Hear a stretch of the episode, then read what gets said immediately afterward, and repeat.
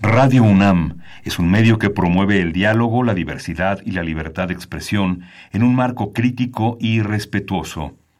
Los comentarios expresados a lo largo de su programación reflejan la opinión de quien los emite, mas no de la radiodifusora. Facultad de Contaduría y Administración, UNAM. 90 años.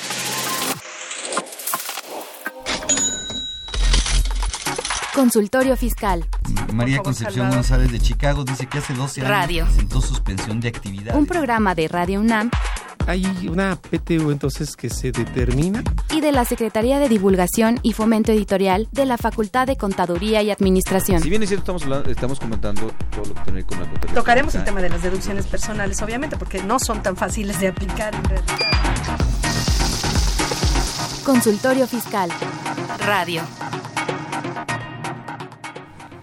¿Qué tal amigos? ¿Cómo están ustedes? Muy buena tarde. Yo soy Miguel Ángel Martínez Zuc y les doy la más cordial bienvenida a este programa de consultorio fiscal que la Facultad de Control y Administración junto con Red UNAM pues, siempre cada semana prepara para ustedes.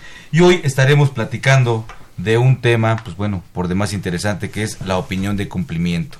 Y bueno, para ello, pues bueno, le doy la bienvenida a un gran amigo y que todo mundo, todos ustedes conocen, al doctor Carlos Burgoa. Carlos. No, hombre, pues muchas gracias y un gustazo compartir contigo esta, esta hora en donde vamos a platicar de la opinión de cumplimiento y de la opinión de cómo vienen las cosas, porque eso está más triste. Si es que se puede dar una opinión, ¿no? Pero yo creo que sí, yo creo que sí podemos dar una opinión porque para ello contamos con la grata presencia del doctor Leopoldo Reyes Equiguas, que aparte, bueno, aparte de, de doctor, pues eres contador, abogado. Y Ujú. Leopoldo, muchas gracias por estar con nosotros. Miguel, un placer estar con ustedes y un saludo a la audiencia. Gracias. Eh, les, les leo un poco de su, de su currícula del doctor Leopoldo Reyes. Él es contador público y licenciado en Derecho, como ya había comentado. Es especialista en fiscal y maestro en fiscal por la Universidad de Negocios de, la ESEC. Es doctor en Derecho de, este, de la empresa por la Universidad Anáhuac, en, en eh, perdón, en convenio con la Universidad de, de perdón, Complutense. Complutense, perdón, de Complutense. Eh, él es abogado, postulante en materia fiscal, socio fundador del Corporativo Legal Patrimonial SC y bueno, eh, dentro de los cargos más importantes que tiene este el doctor Leopoldo Reyes es que él es rector de la Universidad Latina. Así Muchas gracias nuevamente Leopoldo por No, estar Miguel, con nosotros Gracias a ustedes por la invitación. y vas a ver que tenemos opiniones. No, hombre, ahora sí, ya, ya me siento mejor.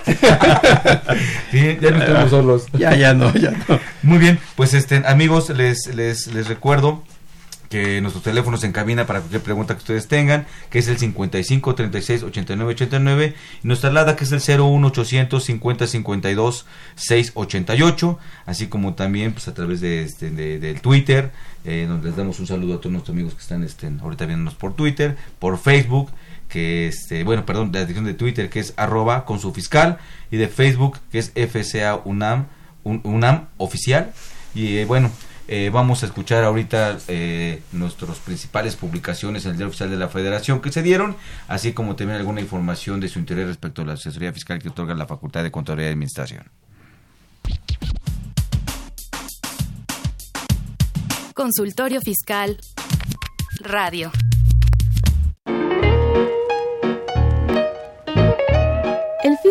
Atrae, pero quien resuelva tus problemas fiscales, ay, enamora.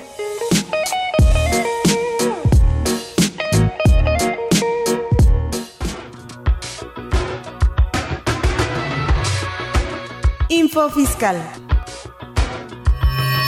18 de septiembre.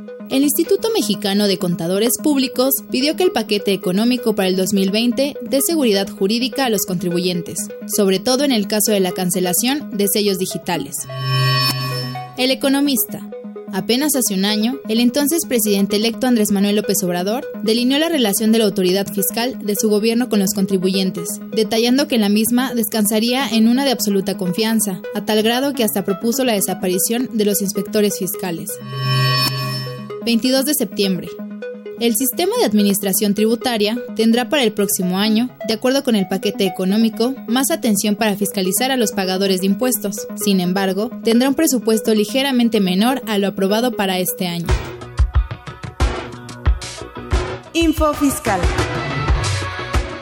transmitiendo desde XEUN, amplitud modulada 860 Radio UNAM. ¿Sabes si lo que te dicen es verdad? Entérate aquí, en Cuentas Claras. Cuentas Claras. ¿Qué es una opinión de cumplimiento? La opinión de cumplimiento de obligaciones fiscales es un documento que los contribuyentes deben solicitar al SAT en caso de que quieran hacer un contrato con el gobierno, solicitar un subsidio o estímulo, hacer un trámite fiscal o de comercio exterior.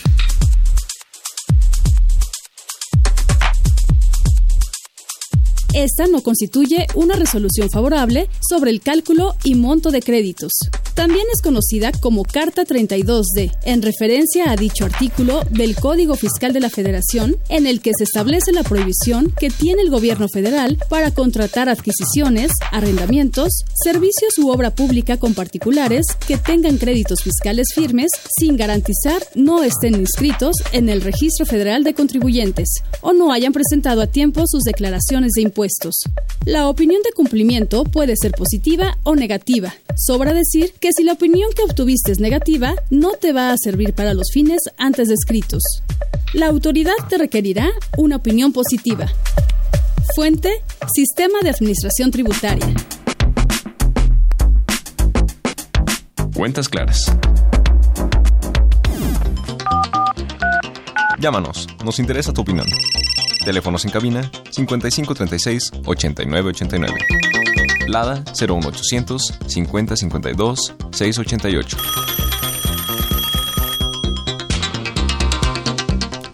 Bueno, pues esas fueron las principales publicaciones en el Diario Oficial de la Federación. Y bueno, una también una pequeña reseña de lo que es esto de la opinión de cumplimiento. ¿no?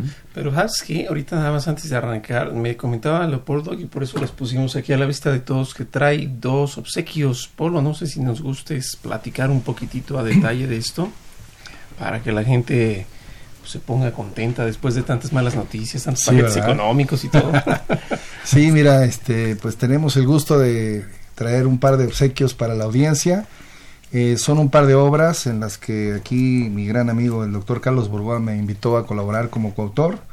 Son dos obras muy eh, pues útiles en estos momentos tan eh, de incertidumbre jurídica, ¿verdad?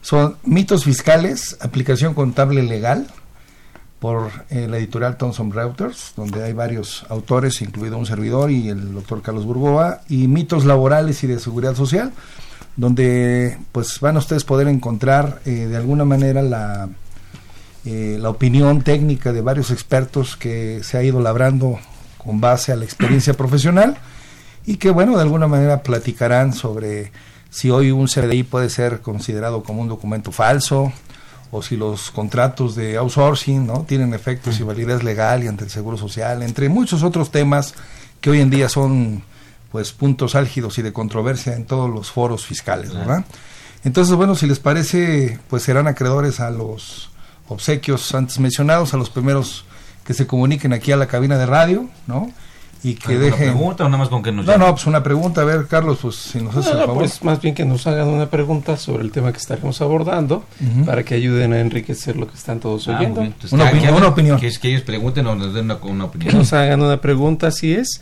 de todo lo que quieran. Y miren que tenemos mucho de qué hablar en estos días.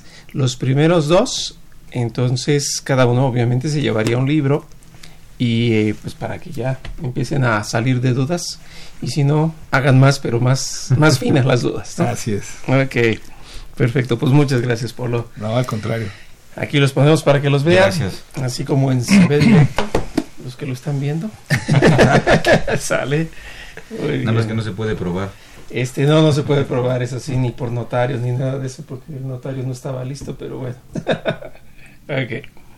Bien, pues dando eh, inicio al tema, esto de la opinión de cumplimiento eh, es una nueva obligación, no es obligación, tenemos que hacerlo, qué tenemos que hacerlo, qué consiste ese tipo de cuestiones. Digo, ya en la, en la cápsula se dio una, un panorama Sí, claro, claro. Mira, eh, Miguel, eh, esta opinión de cumplimiento es una figura que ya tiene un rato en nuestra legislación. En realidad sus orígenes tienen como principal situación el hecho de que aquellos contribuyentes que se consideraban eh, pues proveedores ¿no? del sector gubernamental, pues tú sabes que en términos de la ley de la materia, la ley de adquisiciones, arrendamientos y servicios público, no existe la posibilidad de que sea contratado ningún proveedor si éste tiene adeudos de naturaleza fiscal.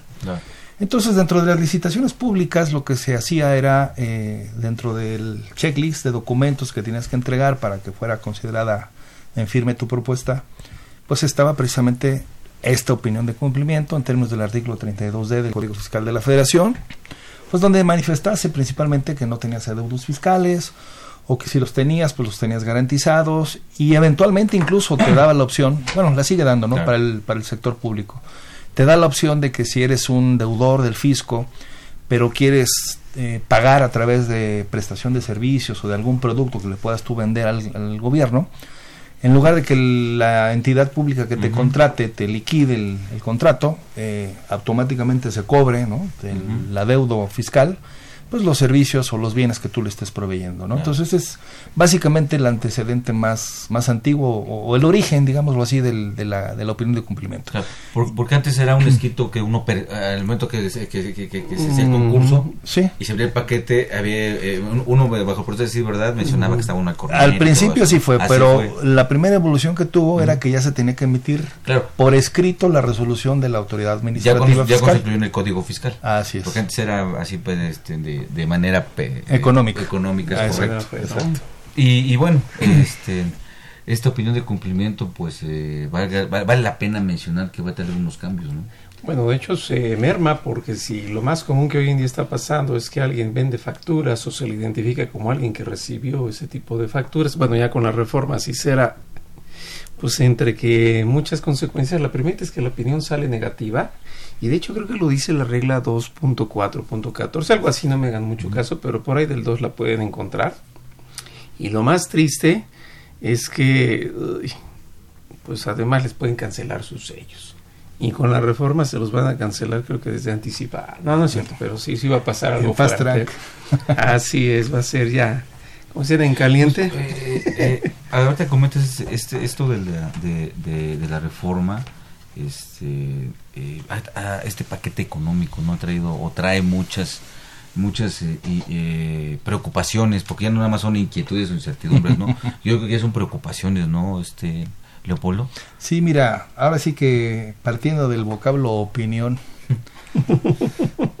la opinión incluso va a tener que ser generada por ejemplo si tú contratas los servicios de un asesor fiscal que te dé su opinión, su asesoría, su, su guía, su acompañamiento, su coaching o como le queramos llamar, ¿no? Ya ves que son los términos que hoy se utilizan más vanguardistas. Este, en relación a, cómo aterrizar una planeación fiscal o una estrategia fiscal, pues la vas a tener que dar a conocer al SAT para que ellos opinen respecto de la viabilidad, la juricidad, la, la, aceptación en términos lisos y llanos de, de la estrategia, ¿no? Y bueno, pues evidentemente se revive, yo diría de alguna manera un poquito el tema este de las famosas consultas que estuvo muy en boga hace muchos años, te acordarás, ¿no? que incluso para revivir asuntos que se habían ido ya en términos. Eh, eh, e incluso, si, como tú bien comentas, si vamos un tanto cuanto más hacia la historia, a mí me lo platicó mi abuelito. en otra vida, sí. a mí me lo platicó mi abuelito esto. Es más, el origen de las reglas misceláneas son esas consultas. Sí, claro. Porque eran las resoluciones, son las resoluciones de lo que se consultaba. Entonces, justamente para el principio de economía procesal, pues en vez de que todo el mundo esté consultando, se emitían las reglas misceláneas, que así fue como, como nacieron, ¿no? Que eran pues unas cuantas y ahora pues ya son unas muchas, un compendio de ellas, pero digo, también tiene mucho que ver que se juntó con la inercia americana, porque allá en los Estados Unidos el IRS emite también una serie de lineamientos principalmente. Lo copiamos. Ah, sí, todo se copia, lo malo es que llega a región 4 y bueno, pues eh, hasta el presidente lo copia, ay, no es cierto. No, no, pero me refiero a los estilos, ¿no? De, de políticas, hoy en día tenemos esa idea con la cual... Eh, pues es como más fácil administrativamente hablando y de esta manera se puede supuestamente agilizar la dinámica tributaria, pero bueno, pues hay veces que no se da exactamente así. Bueno, lo que, pasa, perdón, lo que pasa es que no podemos perder de vista una situación que es muy evidente. Eh, anteriormente, cuando yo solicitaba cualquier tipo de opinión o consulta a la autoridad, pues obviamente se pasaba por un, pues quiero suponer, un tamiz técnico, ¿no? De una gente experta que tenía que dar con bases fundadas y motivadas, como lo establece la Constitución, pues una respuesta que diera certidumbre y certeza, y certeza jurídica al sujeto que, que solicitaba la consulta, ¿no? De ahí que se te exigía, ¿no? Como, como Había una repercusión de, de cumplimiento, de como, obligar- como condicionante, Sí. ¿no? De que, que- de que fuera una situación real, que no Claro. estuvieras ahí como que eh, inventando historias, ¿no? El problema ahorita es que si, por ejemplo, el condicionar una propuesta de estrategia fiscal, eh, una solicitud en, en términos concretos de llevar a cabo ciertos procesos legales para, para optimizar, vamos a llamarle así, ¿no? Para evadir impuestos, para optimizar financieramente tu carga fiscal. ¿Hasta qué punto mm, no se va a ver empañada o predispuesta por la autoridad si, por ejemplo, en la opinión de cumplimiento traes ahí que ya te cancelaron? Porque ahorita ya vas a ser objeto de opinión por todo, ¿eh? Por todos lados. Que si los sellos, que si la factura, que si la simulación, que si el outsourcing, este, que si no presentaste en tiempo una declaración. No, y además lo más, lo más delicado, me estaban platicando que el, el- este tema de la evolución de la opinión de cumplimiento va a llegar a nivel de los tres niveles de gobierno. Es decir, que lo que se pretende en el 2020 es que si tú, si tú te vas de vacaciones ahora que se viene el fin de año, te vas de vacaciones a Puerto Escondido y te vas a un pueblito por allá y pues te pasas un alto, dan la infracción y pues como dices, "Ah, yo vengo de paso, Claro. ni la pago, me voy, tiras la infracción a la basura, regresas de tus vacaciones y en una de esas necesitas sacar la opinión del cumplimiento para lo que sea Y debes, claro. y te va a salir que no positiva porque debes una multa ya en Digo, eh, estaría excelente, que es lo que hoy en día pasa con el segundo piso. ¿Cuánta gente que va del Estado de México, pues al cruzar simplemente la parte de toreo, le pone con todo? O el Y- cambio de placas el cambio de cuando pla- para evitar la tenencia, es- ¿no? Sí, pero además lo más, eh, todos, todos lo típico, y quien lo oye no lo puede negar, un coche muy lujoso, Mercedes, eh, con placas de Morelos, ¿no?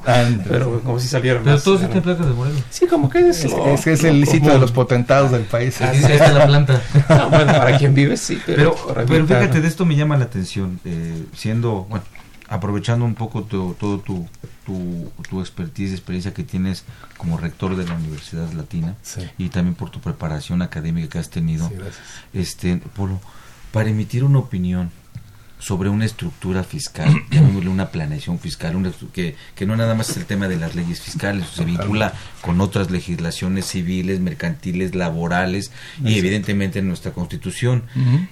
Eh, a, mí, a mí lo que digo, tú sabes todo lo que se requiere para poder ser tener es- es- esa visión ecléctica, ¿no? Sí, claro. Porque hay que tener una visión ecléctica. Con todo respeto, ¿crees que las autoridades o los funcionarios tengan esto para poder evaluar una, un- una estructura corporativa?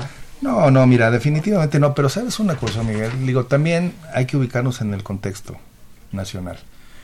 Te voy a platicar una anécdota, ¿no?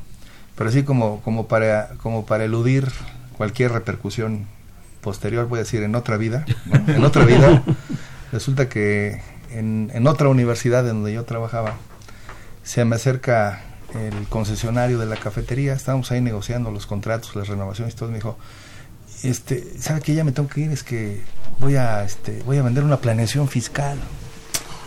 Le digo, ah, caray. Digo, ¿qué, qué eres contador, abogado? No, no, pero pues ya me las aprendí. Entonces este, tengo clientes que me dicen, ah, órale, sí, jala, sí. Que hoy en día las planeaciones fiscales se venden como si fueran recetas de cocina. Claro. Yo siempre he dicho, las planeaciones fiscales son coyunturales y a la medida del, del negocio y dentro del entorno del, del negocio, ¿no? Tú no puedes agarrar una receta universal y decir la aplico a rajatabla en todos los modelos de negocio porque eso es totalmente falso. Tú lo dijiste muy claramente y estoy con- consciente y de acuerdo contigo. Eh, el contexto jurídico en el que siempre se equivoca el, el planeador fiscal es que quiere ajustar la realidad a las hipótesis tributarias, cuando es Claro, al revés. claro. Al revés. La hipótesis tributaria se tiene que ajustar a la realidad del, Claro. del negocio, ¿no? Porque los esquemas se hacen pensando en agradarle al fisco. Eso, sin si hay razón lógica en lo que se hace, se rentan marcas sin invadirse los temas del INPI, se lleva a cabo la contratación con escuelas sin contestar lo que dice el No te vayas tan lejos, Carlos. Vas y contratas en el extranjero un crédito a una tasa del 25 y aquí la colocas al tasa del 10. pues digo, esos que no los metan a la cárcel por defraudadores, sino por estúpidos, ¿no? o sea, y, y, luego se, y luego se cuestionan que por qué la autoridad cuestiona la razón de negocio. Pues es que si tú eres un comerciante y así estás manifestando ante el registro federal de contribuyentes tu actividad económica, pues el código de comercio es muy claro. Toda actividad comercial se presume con fines especulativos. No me vengas a decir que vienes a hacer negocio para estar perdiendo, ¿no? Por supuesto, por supuesto. Y bueno, pues, desde bueno, Luis Cortines, este, y todos los presidentes que hemos tenido, sabemos que tenemos empresas pobres con empresarios ricos. Claro. Y eso ha sido. Pero ese es un tema que ya se va a acabar. o por lo menos eso es lo que pretende la 4T, ¿no? Eso es la 4T quiere que todos seamos pobres, ¿no? Pero bueno, es otra historia. Yo no coincido, pero ojalá que pase algo bueno. pero fíjate, eh, en, en, lo, en, eso que estamos está comentando, que a mí me parece muy, muy, muy importante porque va a traer eh, como tipo cacería de brujas. y, y, bueno, tengo varios parámetros. ¿no? Un parámetro es, por ejemplo, de, de, medición, perdón. Eh, los juicios que pierde el Tribunal Federal de Justicia Fiscal Administrativa, ¿no? o en, general el Estado, ¿no? ya sea en el Tribunal, en el Colegiado o en la Suprema, en materia fiscal, por, una, por el, tema de una planeación. Sí. ¿Por qué los pierde la autoridad? Por efectos de, de, de, una cuestión indebidamente hecha, ¿no? y que la verdad pierde la mayoría. Bueno, aquí viene un punto que comentas y que es muy interesante. Recientemente salió en la página del SAT, obvio, de que ellos lo digan, a que sea cierto, tendría nada más que verificarse, pero creo que algo de verdad viene y es que se ha logrado que los juicios vayan 50-50. Así lo sacaron con una imagen. Pero como bien dice Polo, el problema está en que la mayoría de las personas se forman en la fila de una estrategia que ya está hecha como venta de eh. tortillas y si se forman cinco, al rato son jurisprudencia, al rato son criterios. Como, los, como los amparos de machote. Claro. Esa es la otra parte bien lo dice sus amparos de machote, esa estrategia que alguien ya aprendió y se le va a decir a su compadre. Oye, así oye pero nada más que ahora con la reforma del paquete 2020 van a ser estrategias de machote. Porque va a ser uno muy macho venir y presentar ese tipo de barbaridades y reportarlas en términos de la ley, ¿no? a mí lo personal me tocó que me piratearan un amparo alguien allá en San Juan del Río y luego lo reprodujo por varias cosas y bueno, o sea, es hasta negligente claro. para la gente que está... Eh, ese, es, ese, es, justamente el, el, otro punto que es importante. Esto que estamos hablando, eso es realmente, podemos llamarle ya técnicamente, siendo totalmente ortodoxos y, y viéndolo de, respecto de una cuestión de productividad hacia un empresario. Porque si, si, si, si, si un empresario planea cómo hacer una empresa, planea dónde la va a poner, planea qué va, qué va a meter, en base a su capital, al dinero que tenga, total. Hace una planeación del negocio que va a emprender, sea lo que sea, vender zapatos, vender tortillas, lo que sea. Si planea él todo eso, la pregunta es por qué no poder también planear en materia de los impuestos. ¿Qué régimen me conviene más? Que, entonces, ya, entrando a un punto ortodoxo, eso sería una cuestión ya de planeación, porque lo que estamos de repente comentando, pues piratean esto, piratean aquello, o, o algo que a lo mejor funcionó, pero porque la autoridad no lo ha observado, porque conocemos las políticas que o, los criterios que la autoridad tiene respecto de un caso, de, de un punto, ¿no? Eh, digo, es que es un punto muy delicado, yo lo veo así. La planeación fiscal verdaderamente es la optimización del cumplimiento tributario, así como en el Waze se buscan las mejores rutas que optimicen los tiempos para llegar a, mejores resultados. El Waze jamás me va a decir, aviéntesela en sentido contrario, dos kilómetros, y no, se siempre optimiza las rutas. Depende, bien. si no está actualizado, si Pudiera ser, pudiera ser, si no hay obras de la ciudad. Ha pasado, Pero, por ejemplo, la cuestión fiscal flores, debería ser así. Yo creo que ese es el primer punto en donde hierra el contribuyente si no se asesora debidamente para entender que las propuestas que le realizan de esquemas son verdaderamente reales y que de alguna forma se apegan, aunque el abuso aquí de revelar con la reforma esos esquemas pues bueno, ya parece una invasión a la intimidad financiera, dirían los americanos. Pero o, al, secreto profesional.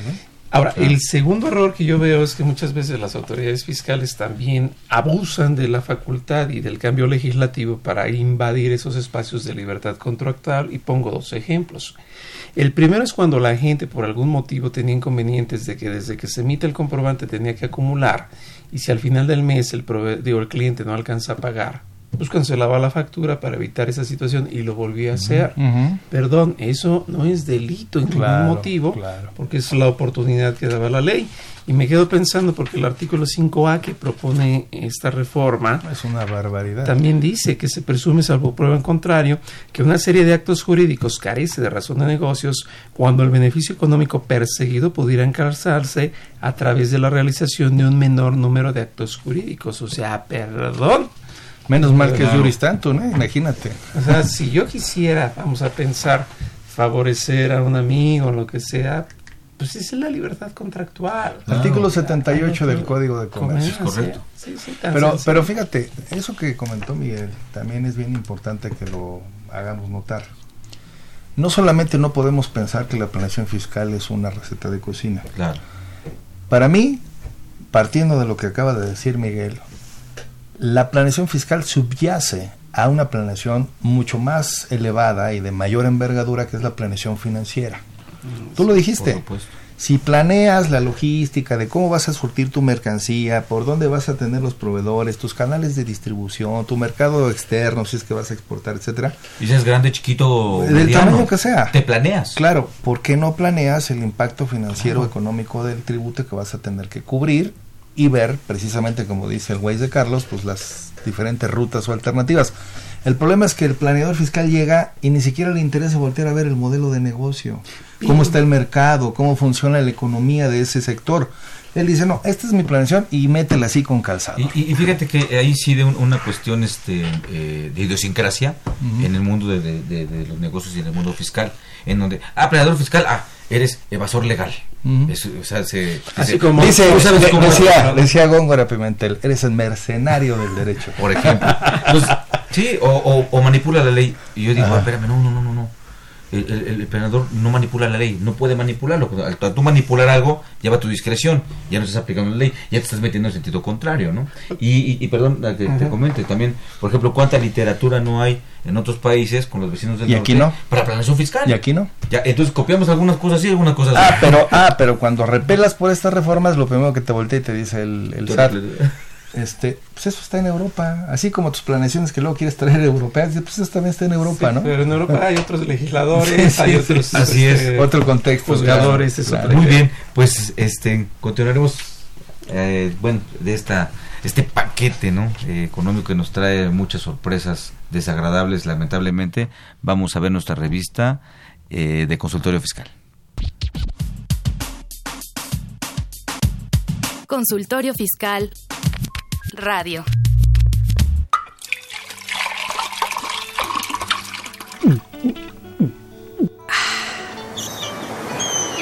Refresca tus ideas. Consultorio Fiscal 100% UNAM.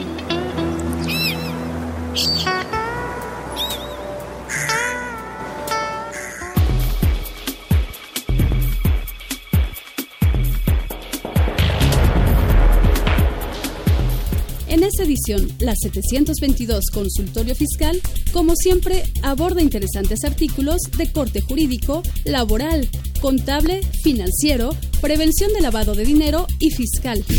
Ninfa Bustamante Ramírez, Claudia Cortés López, Juan Carlos Hernández Santoyo y Albino Mendoza de Jesús comentan la propuesta del CFDI en localidades de Oaxaca sin acceso a Internet. Iván Edwin Parrao Ortiz analiza la defensa de derechos adquiridos en materia de pensiones ISTE contenidos en ley abrogada. Análisis a jurisprudencia aplicable. Cudberto Simón Medina Ortega expone los efectos laborales, jurídicos y financieros derivados de la firma de la renuncia en blanco por parte de un trabajador. Estos y otros temas de gran interés se presentan en el número 722 de Consultorio Fiscal. Suscripciones a los teléfonos 5616-1355 y 5616-7755. También a través de la tienda electrónica publishing.fca.unam.mx o en la revista electrónica consultoriofiscal.unam.mx.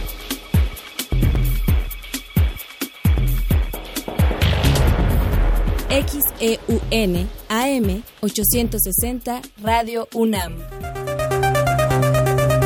Hola, nuestra invitación es que asistan al próximo Congreso Internacional de Investigación en Contaduría, Administración e Informática que se celebra en la Facultad de Contaduría y Administración de la Universidad Nacional Autónoma de México.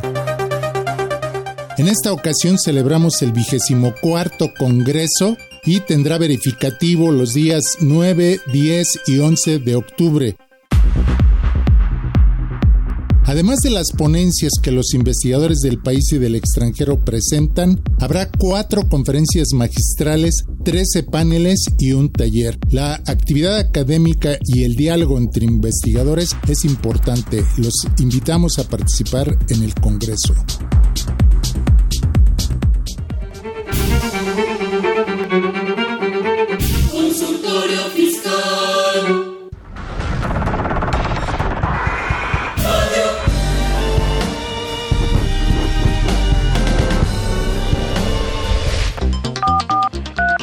Llámanos, nos interesa tu opinión.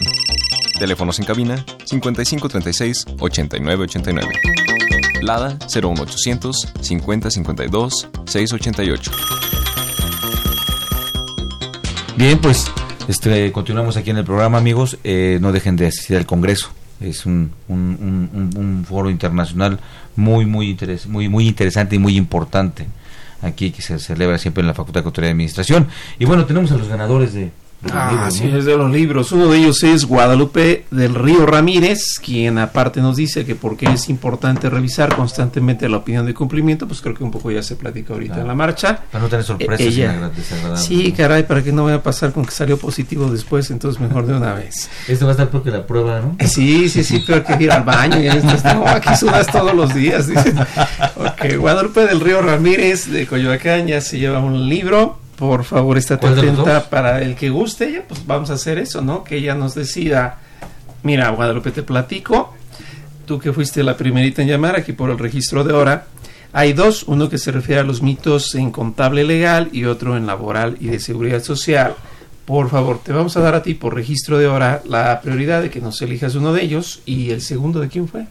Bueno, el segundo ganador es el contador Luis Antonio Hernández. Él nos habla de la Gustavo Amadero, dejó también su celular y bueno, pues habla acerca de el problema que van a tener las opiniones de cumplimiento cuando el contribuyente presenta declaraciones en ceros, habiendo emitido CFDI. Muy buenas, eh, muy buen comentario. Efectivamente, un, una situación que hoy no puede el contribuyente hacer es precisamente presentar una declaración en ceros a sabiendas que está emitido un CFDI de por medio, ¿no? Muy bien, pues felicidades y gracias por haber por haber llamado y bueno, evidentemente él se esperará, ¿no? ¿Qué libro le toca? ¿Qué libro le toca? El libro Así toca, pero cualquiera de los dos es muy bueno y esperemos que tanto uno como el otro, pues si les surge la curiosidad, pues el interés con el otro también les pueda complementar estas lecturas. Claro. Y, y, y, y, y, bueno, regresando al tema que estábamos comentando ahorita de, bueno, si la una estructura, que una planeación fiscal, pues no nada más es el tema de el, el punto de vista necesariamente fiscal, ¿no? Porque hay que ser eclécticos en la parte comercial, en la parte eh, legal, tener soporte jurídico, no más los fundamentos legales, la razón de negocio, la razón operativa, que todo funcione, ¿no? Claro. Y por consecuencia de esto, pues a lo mejor tener alguna alguna situación, como bien decías, más blanda en el aspecto fiscal, pero sin incumplir una sola obligación fiscal, ¿no? Claro. Ese es el, ese es el punto, o sea, hacerlo todo conforme la ley lo establece, con razón de negocio, dicho concretamente. Pero si la autoridad dice que no, que no, que eso está perfectamente mal a, las, a sus ojos, a la luz, a como ellos lo vean, ¿no? Como lo a su criterio, como ellos lo interpreten o lo quieran ver.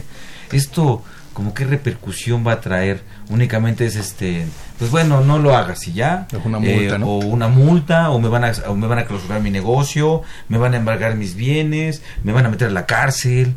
Eh, como qué repercusiones va a traer todo esto. Mira, eh, es un tema bien interesante porque de nadie es desconocido que eh, históricamente nuestro derecho fiscal tiene dos vertientes en el ámbito de la sanción. El derecho administrativo sancionador, que es el que tú referenciaste al principio, ¿no? Eh, una sanción económica, una multa, incluso hasta una clausura temporal del, del establecimiento. Ahora van a venir las cancelaciones de sellos digitales, etcétera, ¿no?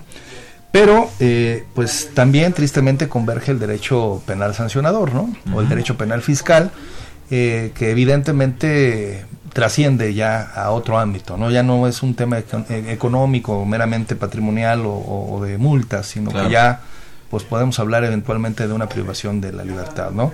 Eh, conjuntamente con este paquete económico hay que recordar que en estos momentos se están discutiendo leyes que quieren o pretenden elevar, ¿sí? O equiparar a la defraudación fiscal en general y particularmente a la, a la industria de los factureros a crimen organizado y a elevar a nivel de eh, delito contra la seguridad nacional la defraudación fiscal. Es decir, si tú dejas de pagar un impuesto, si tú compras una factura, eh, o si cometes una, un delito de conducta, como se les llama en el ámbito penal, eh, que es un delito de conducta, un delito que no necesariamente trascienda a que dejaste de pagar un impuesto. Te doy un ejemplo.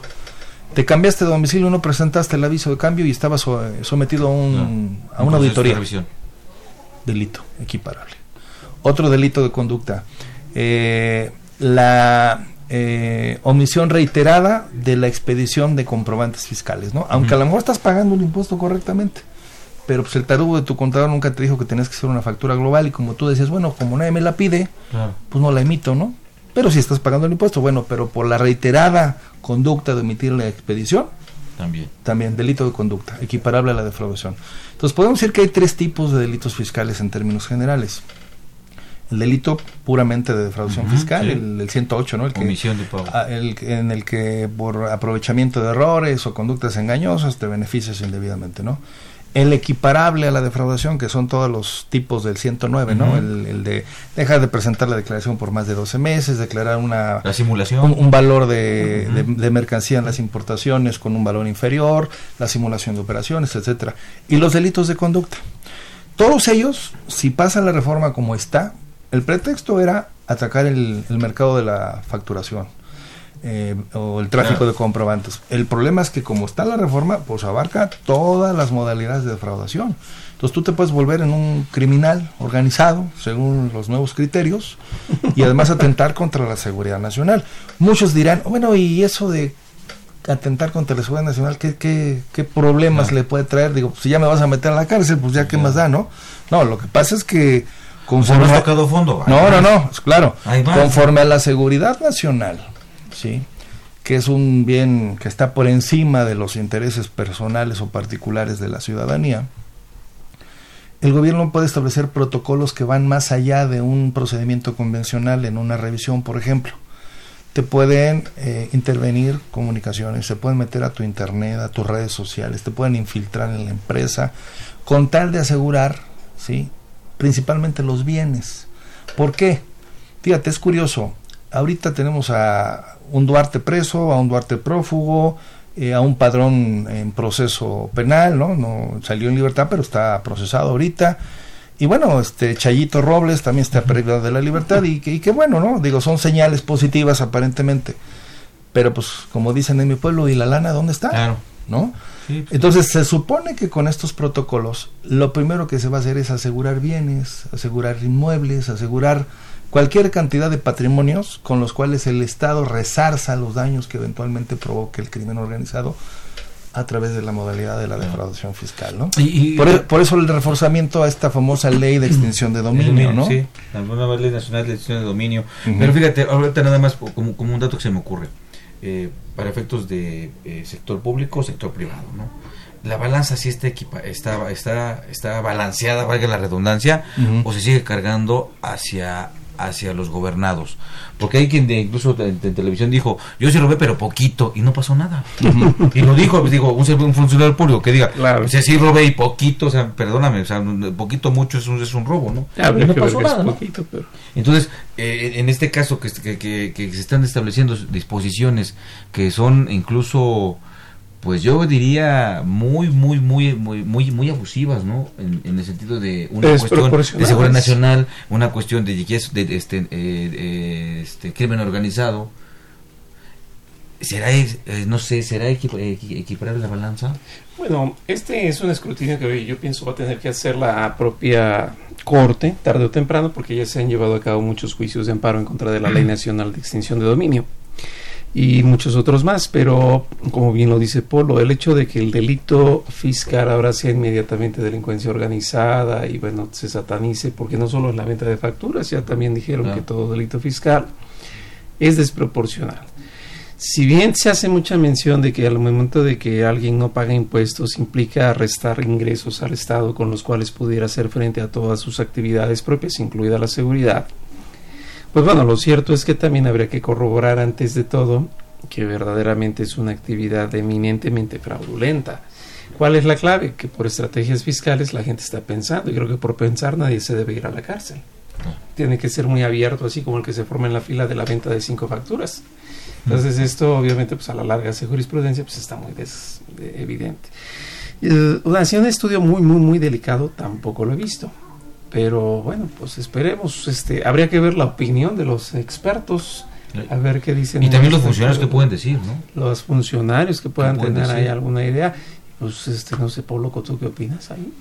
Pues mira, eh, es un tema muy complejo porque finalmente el contador público no está acostumbrado a lidiar en esas leyes.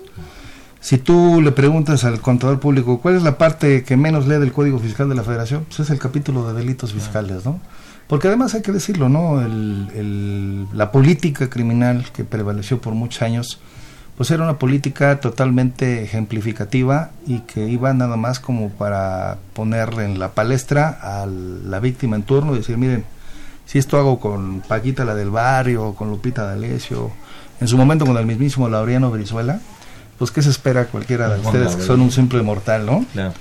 Entonces, en ese sentido, bueno, pues hay total y absoluto desconocimiento de las implicaciones y de los alcances que pudiera llegar a tener esta esta nueva modificación a las normas y la aplicación de las mismas. ¿no? Yo, yo sugiero y, les pido muy encarecidamente a todos los que se dicen asesores fiscales, asesores legales en temas tributarios, que se preparen y se capaciten, porque aquí el tema ya no va a ser solamente con el cliente, va a ser incluso contra ellos mismos hay en la propuesta de reformas este, sanciones que van hasta, un, hasta un millón de pesos, ¿no? Por andar, andar, dando asesorías este, erróneas o que para el, fisco son, son equivocadas, ¿no? Fíjense que estamos este, aprovechando el, momento, estamos organizando un foro en la Universidad Latina que precisamente va a hablar sobre eh, el impacto fiscal penal, sobre todos estos temas tributarios en relación al tráfico de comprobantes fiscales, ¿no? La UNILA pues está invitando a funcionarios públicos ¿no? de la Procuraduría Fiscal de la Federación, exfuncionarios también de la misma Procuraduría que eran los encargados de firmar las, eh, las denuncias ¿no? este, para que iniciaran los procesos penales por defraudación fiscal. Vamos a tener también un eh, foro empresarial en donde gente del el vicepresidente de, fiscal de Concanaco Servitur pues nos va a dar sus puntos de vista. ¿no? Es él es el único de la cúpula empresarial que ha levantado la mano y les ha puesto a los legisladores una, una contrapropuesta de cómo deberían ellos atacar la reforma, la reforma para combatir el tráfico de comprobantes fiscales, nos va a acompañar también, nos va a dar sus puntos de vista. Entonces, yo creo que va a ser un foro muy interesante, vamos a cerrar con una mesa de análisis donde pues obviamente vamos a estar expertos en la materia, ¿no? No, no omito señalar que ustedes están invitados cordialmente, ¿no? Muchas gracias. A participar como, como ponentes. ¿E-, ¿Esto será en, la Universidad de la UNILA? No, fíjate que lo estamos organizando en un foro en Reforma, es el Hotel Marquís, el próximo 5 de noviembre, ¿sí? Eh, en el Hotel Marquís de Reforma. Y bueno, pues evidentemente pues, están todos cordialmente invitados, toda la audiencia, ¿no? Aquellos que quieran algún informe o algún dato en particular se pueden comunicar al 5603 5963 perdón o 5603 5524 muy bien para mayores datos. A ver otra vez si nos hace favor de comentar los teléfonos por si la gente no lo pescó. Sí como no.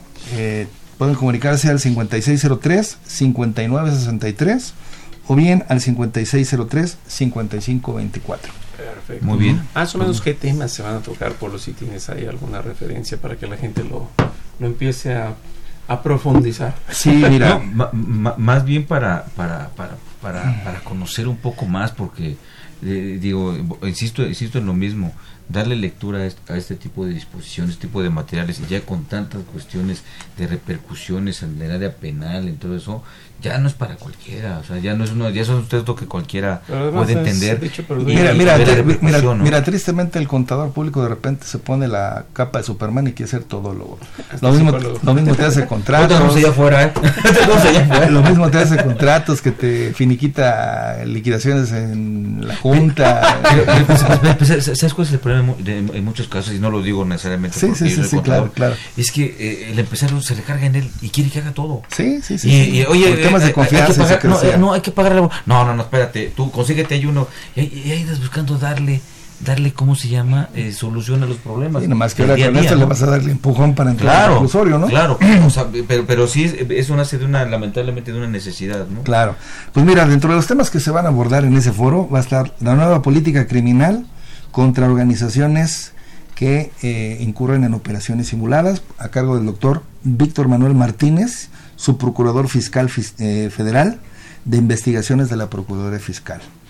Va a estar eh, experiencias de Prodecon sobre el artículo 69 del Código Fiscal de la Federación y va a estar el maestro Andrés López Lara, que es el subprocurador de protección de los derechos del contribuyente. Eh, vamos a tener un panel del el escenario penal tributario 2020 que correrá a cargo del doctor Ramón Ignacio Cabrera León. él fue subprocurador fiscal federal de investigaciones. Y bueno, vamos a tener también la visión empresarial de combate al tráfico de comprobantes fiscales por parte del contador público Juan Carlos Pérez Góngora, que es el vicepresidente de la Comisión Fiscal de Concanaco Servitor. Y cerraremos con un foro de análisis de las reformas 2020, donde un servidor, junto con ustedes, pues abordaremos eh, esas figuras tan que tantos cosores están generando, ¿no? Como el hecho de las planeaciones fiscales reportables, el tema de qué es un colaborador fiscal que te va a poder ir a acusar con el SAD de que estás haciendo travesuras, ¿no? ¿Quiénes van a poder hacerlo, etcétera, ¿no? Entre muchos otros temas. Muy bien, pues muy interesante, ¿no? Excelente. Entonces, el ¿qué? 5 de noviembre. 5 de noviembre de 9 a 14 horas. Perfecto. Muy bien. Eh, pues continuando con estas cuestiones. Vamos a. Ah, perdón. Tres minutos de finanzas. Ah, muy bien. Vamos a nuestra cápsula. Cuéntelos bien. Consultorio Fiscal Radio. Ahora, tres minutos de finanzas con Arturo Morales Castro. Hola, ¿qué tal? Hoy en Finanzas Personales el tema cómo protejo mi ahorro del incremento del ISR ante los intereses y los rendimientos. En el año 2019, los ahorradores que depositen su dinero en alguna institución que sea parte del sistema financiero mexicano deberán pagar más impuestos por las ganancias o rendimientos que obtengan sobre sus ahorros, ya que de acuerdo con la Ley de Ingresos de la Federación del año 2019, enviado al Congreso de la Unión para su discusión y aprobación, los intermediarios financieros que paguen intereses a sus clientes deberán retener una mayor proporción de impuestos, más del doble de lo que se retuvo en el año 2018. Ante tal situación, planteamos dos preguntas y damos respuestas a las mismas. La primera pregunta es, ¿de cuánto es el aumento de impuestos en las inversiones? El incremento del ISR pasó de una tasa del 0.46% sobre intereses al 1.04% y aunque pagar 1.04% del ISR parece poco, el aumento fue de 126% respecto al año anterior. Esto se aplica a los instrumentos de inversión que generan rendimientos y que ofrecen las instituciones que son parte del sistema financiero mexicano, por ejemplo las inversiones en bonos bancarios o fondos de inversión. Consideremos un ejemplo. Si se invierten mil pesos y los rendimientos fueron del 8% anual, se ganan 80 pesos de intereses. Antes, el ISR cobrado era de 0.37 centavos y se ganaba 79.63 pesos. Ahora se retendrán 83 centavos, por lo que se ganará 79.17. Este aumento también se ve reflejado en inversiones de tipo gubernamental como los llamados CETES. Sin embargo, están exentas de esta tasa de ISR las cajas de ahorro de los trabajadores, las cuales deben cumplir con ciertos requisitos fiscales y legales, los fondos de ahorro para los trabajadores, los fondos de pensiones, incluidas las AFORES y las CIFORES, y los planes personales para el retiro. También están exentas las asociaciones y partidos políticos, donatarias autorizadas y desde luego las instituciones gubernamentales. La segunda pregunta que planteamos es, ¿qué alternativas tengo para proteger mi ahorro del incremento del ISR como ciudadano que soy? Tenemos cuatro. Primero, Si se tiene diferentes opciones de empleo, hay que considerar aquellas empresas que tengan cajas de ahorro de trabajadores o fondos de inversión e invertir. 2. Si en el trabajo se cuenta con caja de ahorro de trabajadores, no hay que postergarlo y hay que comenzar a ahorrar. 3. Invertir para el retiro, ya que entre más joven, mayor es el capital que se puede reunir y se estaría exento del ISR. No hay que cometer el error de tantos que se ven sorprendidos por presiones insuficientes. 4. Considerar las aportaciones voluntarias de la FORE, ya que estas están exentas del ISR, pero solo si se retira el dinero después de haber cumplido los 60 años. Si se retira el dinero antes de esa edad, se retendrá el impuesto correspondiente. Finalmente, se debe considerar que además de los impuestos, hay instrumentos que cobran comisiones, seguros y otros costos asociados que disminuyen también el rendimiento de las inversiones. Muy bien, hasta aquí las finanzas personales y los impuestos en las inversiones. Nos vemos la próxima. Tres minutos de finanzas con Arturo Morales Castro. XEUN AM 860 Radio UNAM. Llámanos, nos interesa tu opinión. Teléfonos en cabina 5536 8989. Lada 01800 5052 688.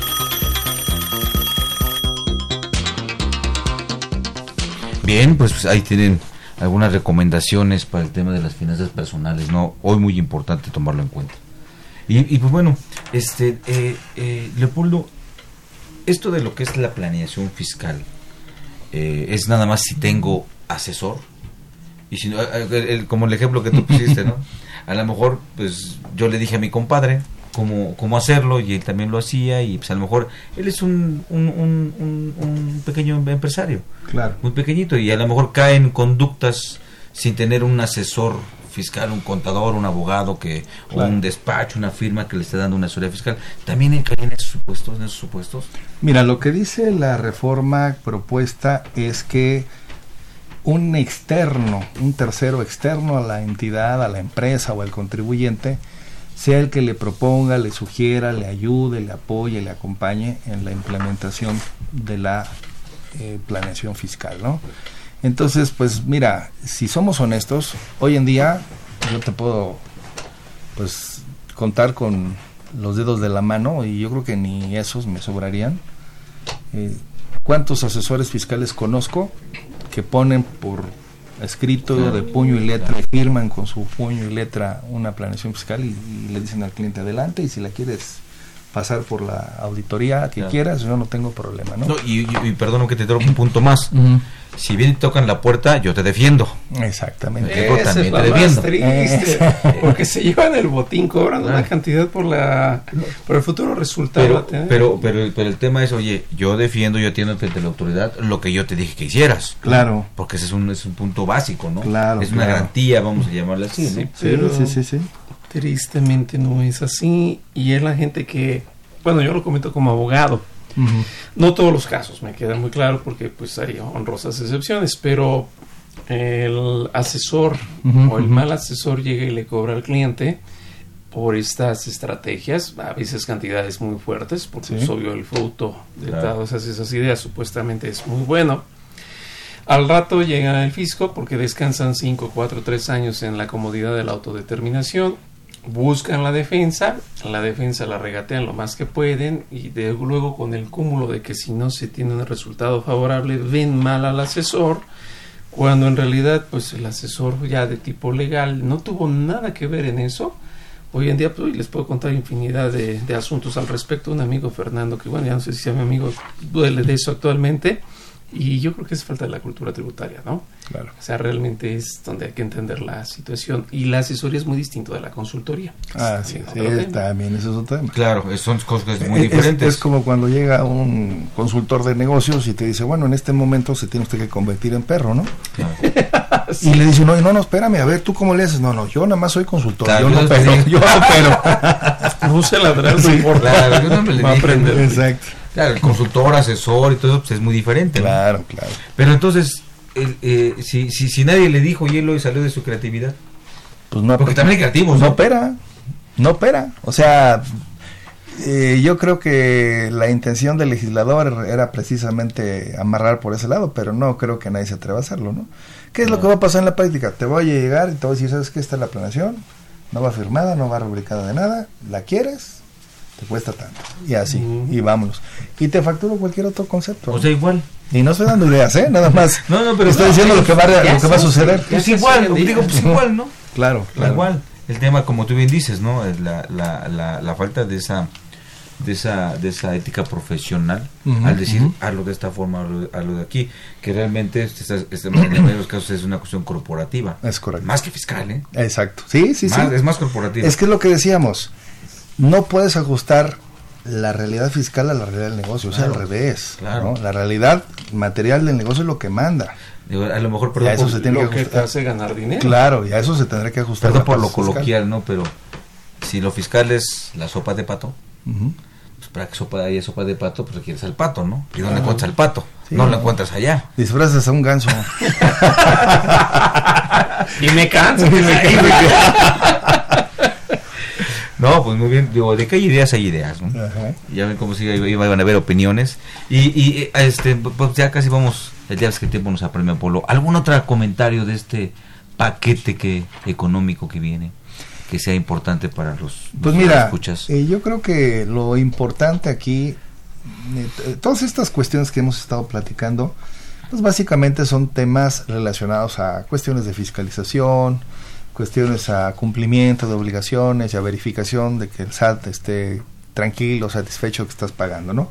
Pero yo creo que también hay que mencionar que hay situaciones que, pues, eh, en apariencia, ¿no? Te la están vendiendo como que son impuestos novedosos, de vanguardia, de última generación. Estas cuestiones de grabar las plataformas, ¿no? Para mí eso es una vacilada, te lo digo con toda honestidad. ¿Por qué? Porque si somos técnicos y serios en la lectura de la ley del impuesto a la renta, la ley del impuesto a la renta te dice que el objeto del impuesto es grabar cualquier tipo de incremento patrimonial. Entonces no me digas que los negocios digitales no tienen incrementos patrimoniales o no los tenían desde un inicio. No es un impuesto nuevo, es el mismo impuesto que es el ISR. Lo único que están haciendo es generar un mecanismo que asegure la recaudación vía retención. Ahí sí te voy a reconocer, eso es lo novedoso, entre comillas, de estos famosos impuestos digitales. Pero yo de repente volteo a ver y, y nuevos impuestos digitales. Ah, caray, ¿cuáles nuevos? Sí, sí, sí. Es el ISR, punto. Solo que ahora, ¿verdad? Te están asumiendo a ti, como sucede, por ejemplo, en el caso del IVA o como sucede incluso en el mismo caso de renta, te asumen a ti como Como una un suerte. arrendamiento persona física. Eres ¿no? una suerte de recaudador. Claro. Te conviertes en una suerte de recaudador en donde cada que tú le pagues la retribución económica por la prestación del servicio o la aplicación, pues le vas a tener que retener el impuesto, ¿no? Claro. Pero eso de novedoso no tiene Y se nada. va a llamar ISR esa retención. Nada más. no tiene otra cosa. Pues es una actividad empresarial. Claro. Lo mismo, nuevo impuesto a los que vendan por catálogo. Tampoco es un nuevo impuesto, es un impuesto normal Te- que te- le se cuesta. Claro. forma de cobrar. Es A lo la- mejor ustedes se acuerdan, a mí también me lo platicó mi abuelito. Cuando existía en el reglamento de ISR, ese esquema de retenciones que le dio origen a lo que antes existió como salario de mercado, no sé si te acuerdas. Sí, sí, que era sí, una sí, retención sí. a los de Abon, a los Ajá, de todos ellos, y era a través de retenciones que estaban en el reglamento de ISR, correcto. Sí, sí, que sí. le dio origen, después ya pasó a ley y ya después se hizo ahí este. Es más, son los antecedentes del régimen simplificado, ¿no? Correcto. Es Sí, ¿no? correcto. Sí, antecedentes. sí, sí. Y entonces algo, algo está pasando, que Ujú. sí es un buen esquema la retención, ¿no? Ha Así es. funcionado. Y bueno, lo que lo que no hicieron en el tema de laboral, ¿se acuerdan que la reforma laboral eh, decían que no, que ahora sí iba a desaparecer el outsourcing, que le iban a pegar durísimo? Nada.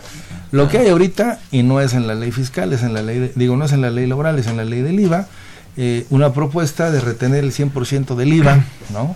Claro. En el caso de las prestadoras de servicios de, De servicio, outsourcing, ¿no? Que no se vayan con eso. para desactivar de alguna manera el, el incentivo perverso que tenían de evadir el impuesto, en este caso el Y IVA, está ¿no? bien, en ese caso me parece correcto, Sí, no sí, Bueno, a la mejor opinión. Pues, Leopoldo, muchísimas gracias. No, gracias por tus para comentarios, gracias por tu participación, tu apoyo aquí a, esta, a la facultad y a, Fue un honor. a nuestro programa. Fue un honor. Muy- amigo, también muchísimas Estimado gracias. nombre, pues gracias aquí por la participación de, de Leopoldo, que siempre es muy puntual. Cada vez que hablo con él aprendo algo. Así que pónganle cada vez que pasa consultorio fiscal y verán que así va a suceder. Muy bien, y evidentemente a ustedes amigos de escuchas, gracias a los que estuvieron por Twitter también, muchas gracias por estar con nosotros, a los de Facebook, gracias por estar con nosotros.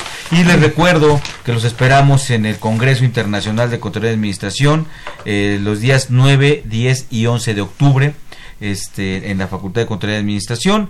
Eh, eh, bueno, esto ya fue todo por hoy. Este, los invitamos a que nos sintonicen la siguiente semana con el tema de pensiones del Seguro Social, pensiones IMSS. Esta fue una dirección, bueno, en la Dirección General de, Radio UNAM, Benito Taibo, director de la Facultad de Administración, maestro Tomás Humberto Rubio Pérez, secretario de Divulgación y Fomento Editorial de la Facultad de de Administración, doctor José Ricardo Méndez Cruz, en los controles Socorro Montes, en la producción por parte del Departamento de Medios Audiovisuales de la Facultad de de Administración, Nezahualcóyotl Jara, Alma Villegas, Juan Flandes, Tania Linares, Miriam Jiménez, Emanuel Sotelo y Antonio Calvo. Y bueno, yo soy Miguel Ángel Martínez Uc, me despido de ustedes, que tengan ustedes una muy buena tarde. Hasta pronto.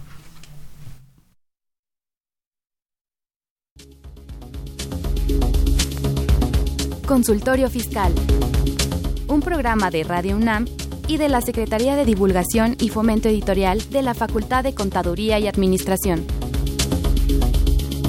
Consultorio Fiscal Radio.